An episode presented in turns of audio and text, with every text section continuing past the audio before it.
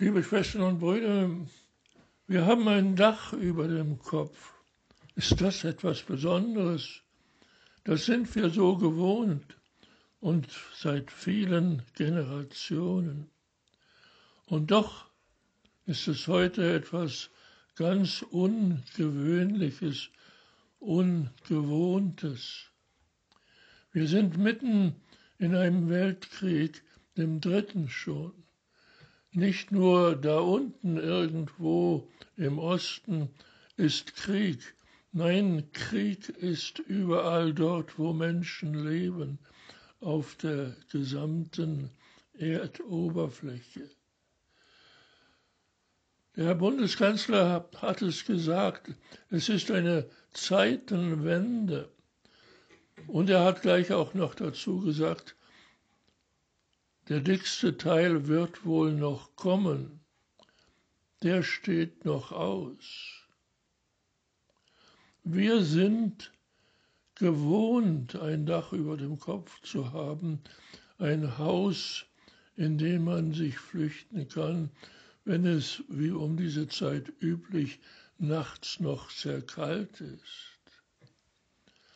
Aber das ist gar nicht so gewöhnlich wie wir meinen, aus einer gewissen Gewohnheit heraus. Ist unser Leben gewöhnlich?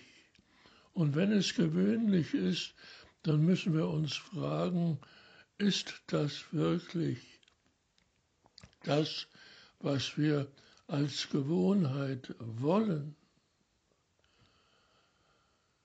Eine halbe Million Menschen sind unterwegs, die haben kein Dach mehr über dem Kopf. Die sind Flüchtlinge, wie man so sagt. Und ob es überhaupt nur eine halbe Million ist, das wissen wir gar nicht. Und sie sind gar nicht nur in den Nachbarländern von ihrem Heimatland, der Ukraine. Sie sind schon bis nach Bayern gekommen und bis nach Sachsen. Ja, ist das noch Gewohnheit? Kann man das noch Gewohnheit nennen? In einem sehr kurzen Ausschnitt aus dem Evangelium, den wir heute gehört haben, da sagt Petrus sicher nicht in dem angenehmsten Ton, sondern ganz erregt, wie er das im Übrigen fast immer tut. Wir haben alles verlassen, um dir, Jesus, nachzufolgen. Ja, sie haben alles verlassen. Wie freiwillig das war, das können wir nicht genau abschätzen. Aber es war auf jeden Fall aus ihrer Intuition heraus sind sie Jesus gefolgt. Das kann man heute nicht mehr sagen. Heute sind die Menschen gezwungenermaßen heraus aus dem, was sie vielleicht über Generationen in ihrer Wohnung gewohnt waren. Wären sie da nicht rausgegangen, dann wären sie in den Trümmern dieser Wohnhäuser umgekommen. Das zum Glück ist nur bei relativ wenigen geschehen. Aber die anderen sind eben nicht mehr in der Gewohnheit, in ihrer Wohnung drin. Ihr Leben ist ausgesprochen ungewöhnlich geworden. Und das haben sie nun wirklich nicht freiwillig getan. Dazu sind sie von einem Wahnsinnigen, der die ganze Welt entzündet hat, gezwungen worden. Was ist das alles für ein Leben? Wo sind die Gewohnheiten? Vielleicht ist es kein Zufall, dass wir uns das alles fragen müssen. An dem Vorabend von der Fastenzeit. Ja, morgen beginnt die Fastenzeit und die Fastenzeit ist eine Zeit der Umkehr. Alles Gewohnte sollen wir nicht gezwungenermaßen, sondern ganz freiwillig zurücklassen. Und das heißt Fastenzeit, weil es auch mit dem lieben guten Essen nicht mehr gar so üppig und wohl auch nicht mehr so selbstverständlich sein wird wie bisher. Umkehr, das heißt Abkehr von allem, was wir gewohnt waren, und freie willige Umkehr, um Jesus zu folgen.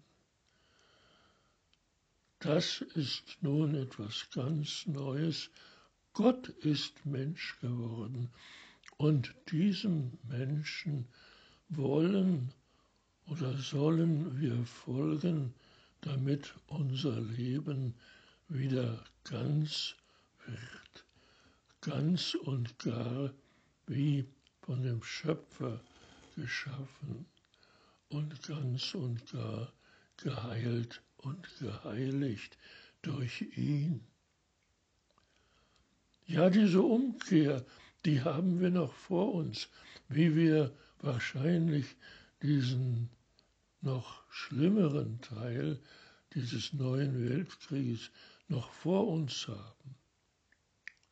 Wir wissen nicht, wie freiwillig und wie unfreiwillig es auch ab morgen schon bei uns sein wird. Freiwillig ist die einzige Möglichkeit, dass wir alles, was kommt, aus dem freien Willen, aus dem Vertrauen und aus dem Glauben heraus geschehen lassen. Es mit uns geschehen lassen, in dem Vertrauen, in dem Glauben, dass es, wenn es auch noch so grausam zugeht, doch noch zu einem guten Ende führen wird. Ja, wir dürfen dankbar sein dafür, dass wir all das, was grausam ist, und das Grausamste ist wahrscheinlich die Sinnlosigkeit an dem allem, was wir jetzt erleben müssen, an Toten, an Verwundeten, an Gefolterten, an Verzweifelten, an obdachlos gewordenen, an Flüchtlingen, an Menschen, die überhaupt nicht mehr wissen, was nun gute und schlechte Gewohnheit ist.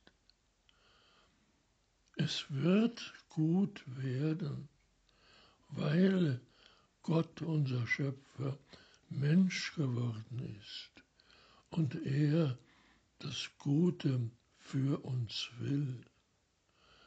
Wenn wir darauf vertrauen, wenn wir das glauben, dass alles, was jetzt in einem totalen Chaos zu versinken droht, noch gut herauskommen wird, weil uns diese Fastenzeit über den Tod Jesu zu seiner Auferstehung am Osterfest führen wird.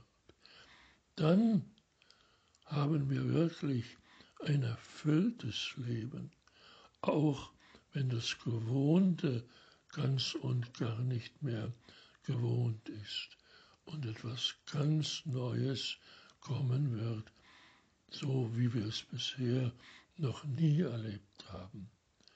Dafür, Herr, dürfen wir dir im Voraus danken, dass du auch dann noch bei uns bleibst und unser Leben führst und leitest, wie eh und je. Amen.